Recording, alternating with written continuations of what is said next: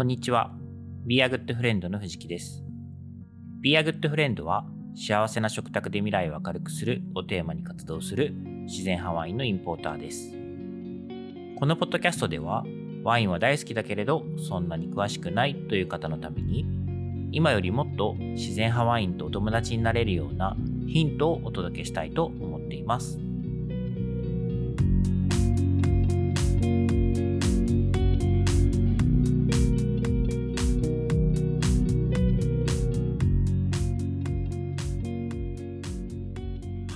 えー、今日はですね、作り手を掘り下げるシリーズの続きをお届けしたいと思います。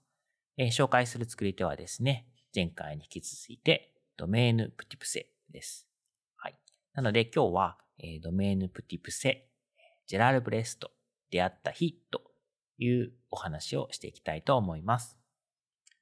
はい。えっ、ー、とですね、えー、まあ、ドメーヌ・プティプセっていうのが、えー、ワインを作っているワイナリーの名前で、で、えそのワインを作っている、まあ、当主というか、責任者というか、が、えジェラール・ブレスというふうな人、人物の名前になりますと。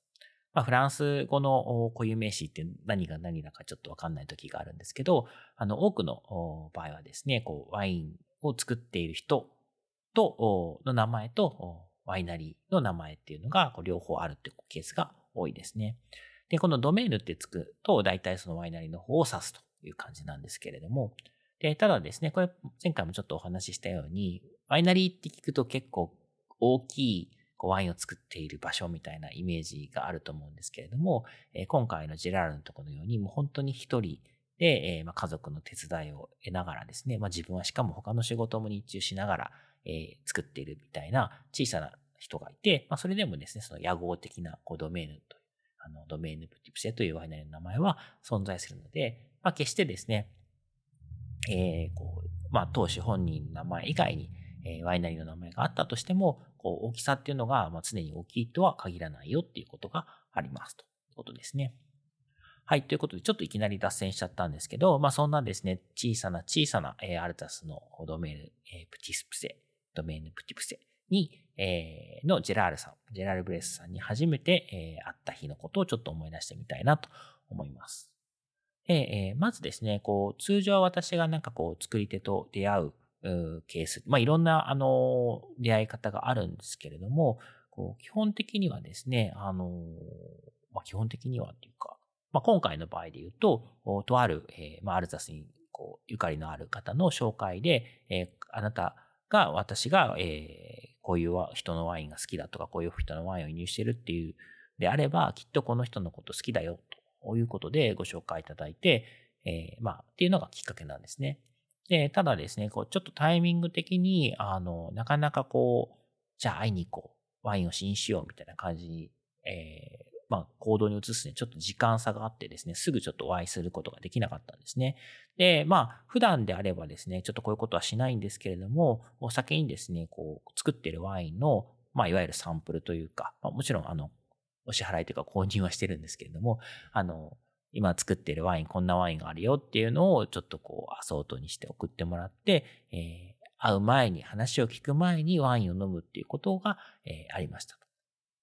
で、まあその時点でですね、こうサンプルを飲んで、あ、こういうワイン作ってるんだなっていうのは、あの、なんとなく分かったんですけども、基本的に私、あの、ワインを飲んだだけで、えー、お付き合いをするかどうかっていうのは決めないんですよね。やっぱりこう、あって、まあ、その、より、えー、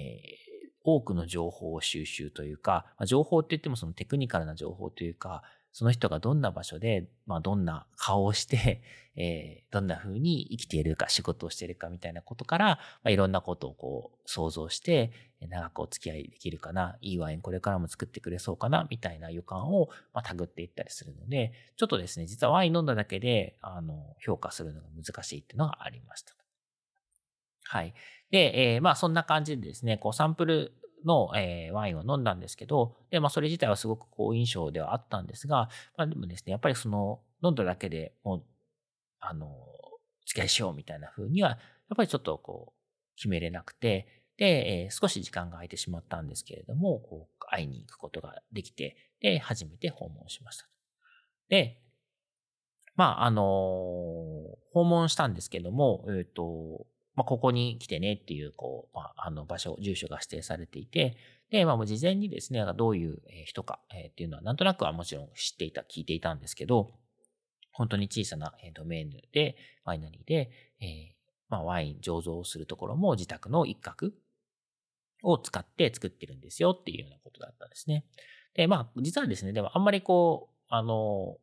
その情報自体でですね、私こう構えてないというか、うん、まあまあそんなことあるよねっていうふうに思ってたんですね。あの、実際こう結構本当に自宅兼醸造所みたいな小さなところで作っている自然派の作り手たくさんいるし、まあ今までそういった人とも何人もですね、会ってきたこともあるし、うち県醸造所に行ったこともあるので、まあまあ今までもあったことある、あの、こういうパターンあるよねっていうことで、まああまりこう気構えずに行ったんですけど、まあ最初ですね、まあちょっと多少はびっくりしたっていうのは、まあ本当に普通の家、あの普通の住宅街の中の普通の家だったんですね。で、まあびっくりしたというか、あの、ここで本当に合ってるのかなっていう、そういうなんかこう戸惑いがありました。で、ちょっとですね、奥まった、あの、いくつかお家が並んでいる通りの中から奥まったところにあって、で、まあその前まで行くとですね、こう、まあ本当にもう、もう外観上は普通にザ・お家みたいな、普通の住居みたいな感じなので、まあ当然ですね、ピンポーンとこうベルを鳴らして、えー、まあ出てくるの、出てきてくれるのを待つみたいな状態で、これ間違ってたら、違うとこだったらどうしようみたいな、なんかそういうドキドキがめちゃくちゃあったことを思い出します。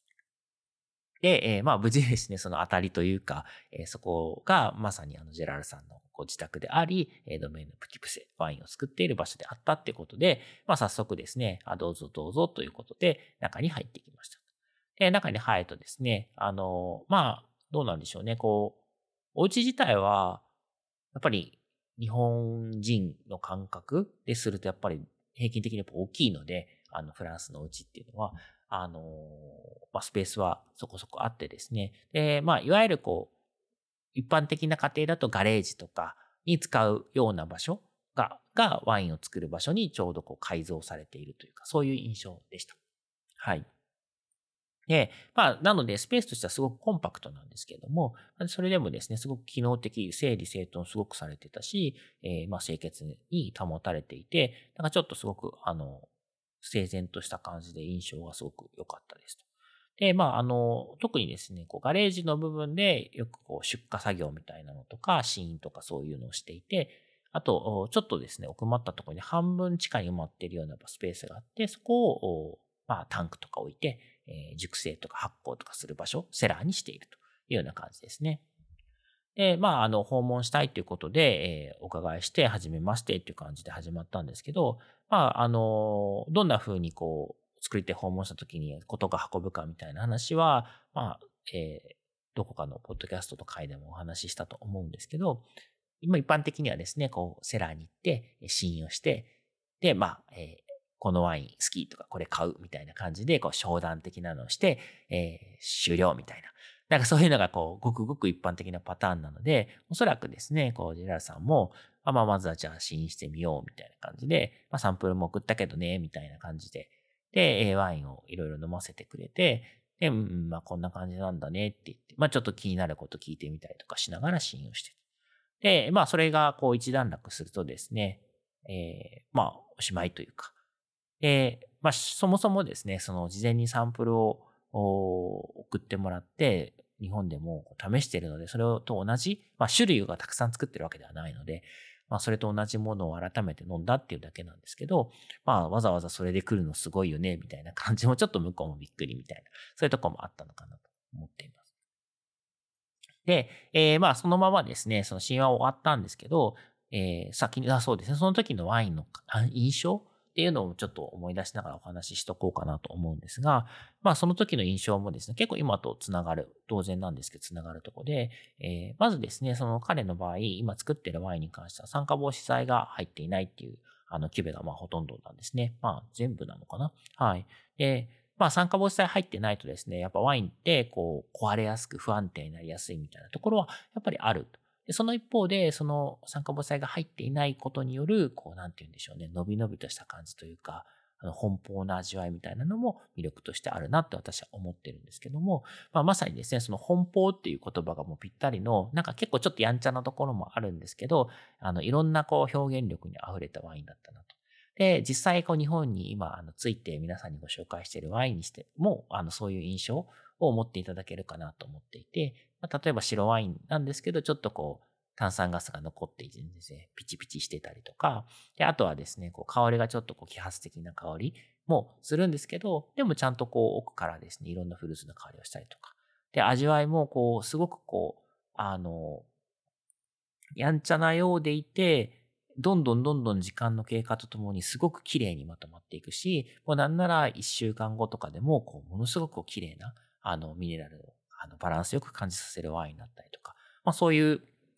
ちょっとこう、いろんな表情を見せてくれるワインなんですけど、まあその時、えー、試飲させてもらった時も、まあ同じ印象というか、えー、すごくエネルギー溢れる感じ、やんちゃな感じ、えー、元気な感じ、奔放な感じっていうようなイメージでした。で、ただですね、今、えー、日本に着いたワインと同じワインを当然その時飲んでた、その同じワインも飲んでたんですけど、やっぱりですね、ワインってやっぱ変化するので、その時に飲んだ印象ってもうちょっとアルコール感が強くて、えー、こう、ボリュームがしっかりしてた、まあ甘みっぽい感じ。まあ、実際の糖度っていうわけではないんですけど、甘い雰囲気みたいなのも強かったっていうような印象だったんですけど、まあ今ですね、それがだいぶこう、まあ今でももちろんしっかり厚みのあるワインではあるんですけど、なんかですね、このそげてきてるというか、ちょっとこう時間の経過とともにこう、シュッとプロポーションが綺麗になってきているっていうような印象がありますね。はい。で、まあそういうふうにですね、シーンを終えて、最初行った時確かですね、冬だったのかな。で、あの、なんかどう？って、まあ気に入ったワイン注文してねっていうことなんですけど、あの、彼はですね、前回お話ししたように、基本的にはこう、そこのセラーに行って、直接、こう、買いに来たお客さんに売るとか、あとはそのクリスマスマーケットみたいなので、えー、売るみたいなことで、ほとんどこう販売をしている人なので、ちょうどですね、冬に行くとですね、あの、もうすぐこうノエル、クリスマスだから、まあそうするとですね、こうワインいっぱい売れちゃうんだよね、とだから、あの、もし気に入ったのあったら、まあ、輸出っていうことなので、結構まとまった本数必要でしょうっていうことで、えー、早めに注文してねっていうことを言われたのを思い出します。で、まあ、その、こうやって試飲も終わったし、まあ、わざわざ来て、来ても話もしたし、まあ、ちょっと事務的なお話もして、OK! みたいな、これで終了みたいな感じになりかけたんですけど、ちょっとですね、私そこで差し込んでいってですね、あの、もし可能なら畑を見に行きたいんだけれど、って言って、えー、お願いしました。で、そうするとですね、あの、まあ、実はですね、私がお約束をした時間の後にも、まあ、多分おそらくその一般のワインを買いに来るお客さんのアポイントがあったみたいなんですけど、えー、そこまでの時間結構ちょっとタイトな感じだったんですけど、うん、ちょっと後に約束があるんだけどどうしようかな、みたいな。まあでも行こう、みたいな感じで、こうダッシュで行こう、みたいな。次のアポもあの、ちょっとこう、あの、連絡すれば多少ずれるかな、みたいな。で、も本当にこう、あの、連絡してみたんですけど、電話は出なかった、みたいな感じだったので、えー、張り紙だけしてですね、ちょっとダッシュで畑に行きました。で畑の場所は、あの、彼の、えー、自宅兼セラーのすぐ近く、まあ、車で、えー、連れてってもらったんですけど、まあ、5分もかかんないところかな。もう本当にちょっと丘の方に登っていったところで、で、そこからですね、ちょっとしばらくこう下から、えー、丘の下からこう畑をくんくんくんと登って、えー、案内してもらいました。で、畑自体はですね、本当にもう 70R、全部で 70R というぐらい、えー、サッカー場のフィールド1個分みたいな感じなんですけど、えー、区画自体一つのひとまとまりになってるわけではなくて、いくつか分かれていて、で、そのいくつか分かれているところに、まあ、それぞれ別の品種が植わってたりっていうところだったんですね。で、ここはこういう品種だよとか、ここはこういう品種だよと。実はここの区画、この、あの、畝何本かは、えー、まあ、えっ、ー、と、近い将来、なんか、売ってもらえる約束してるんだ、みたいな、あの、そういう話をしてくれたりとかしていて、で、まあ、その中でですね、こう、グランクリュという、こう、特急畑と一番格付けが高いとされている区画もあって、まあ、そこの一部をですね、彼が所有していて、ここがグランクリュなんだ、で、本当にすごいいいワインできるんだよねっていうようなお話を畑は巡りながら一緒に聞いてました。このグランクリュです。名前ですね。シュタインクロットという、シュタインクロッツという名前のグランクリュですね。まあ、この村のグランクリュということです。で、まあ本当にあの、畑見ただけではですね、そのいいワイン生まれるかどうかって実際ぶっちゃけ私はわからないんですけど、その例えば土壌を見てとか。ただ、まあ、あの、すごく結果としてですね、出来上がるワインの表現力とか確かに素晴らしいものなので、ああ、すごいいい畑だったんだなって今となっては思います。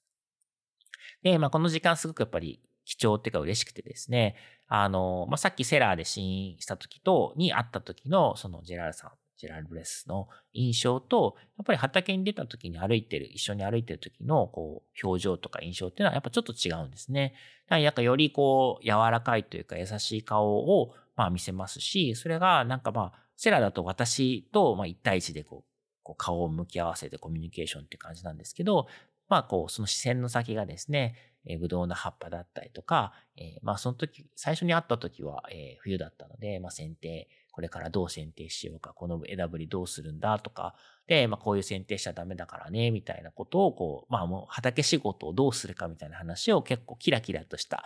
目で話してくれるんですね。もう本当に少年のような、あの、なんかすん、なんか澄んだというか、キラキラした感じでお話をしてくれていて、でそういう一面を見れたのがすごくやっぱり良かったなと。で、まあそういう話とか、あ、この人本当にこの畑を大事にしてる、愛してるんだなって、この仕事好きなんだなっていうことが分かるとですね、やっぱりそのワインを見る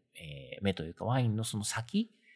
今この瞬間のワインの評価だけではなくて、今後、その人が作り続ける、まあ、もしくはこれから、いい年もあるし悪い年もあると思うんですけど、そんないろんな年が迎えた時でも、いいワインを作ってくれるであろうえそういうこう、まあ、芯の強さみたいなのは、やっぱりこの好きなことをしてるってことが大事なので、畑に立ってる時の姿でそれを感じることができたので、あ、このワイン、えー、まあこの人のワインを皆さんにも、日本の友達、皆さんにもこうご紹介したいなと、一緒にえ分かち合いたいなと思ったっていうような話でした。はい。えー、ということでですね、今日は、え、ドメーヌ・プティプセ、え、ジェラール・ブレスに初めて会った日というお話をさせていただきました。このポッドキャストを聞いた感想やコメント、ご質問などは番組名、自然ハワインとお友達とハッシュタグをつけて、Twitter、Facebook、Instagram などでお寄せいただけるととても嬉しいです。いただいたご質問などはこの配信の中でお答えしていきたいと思っています。今日も最後までありがとうございました。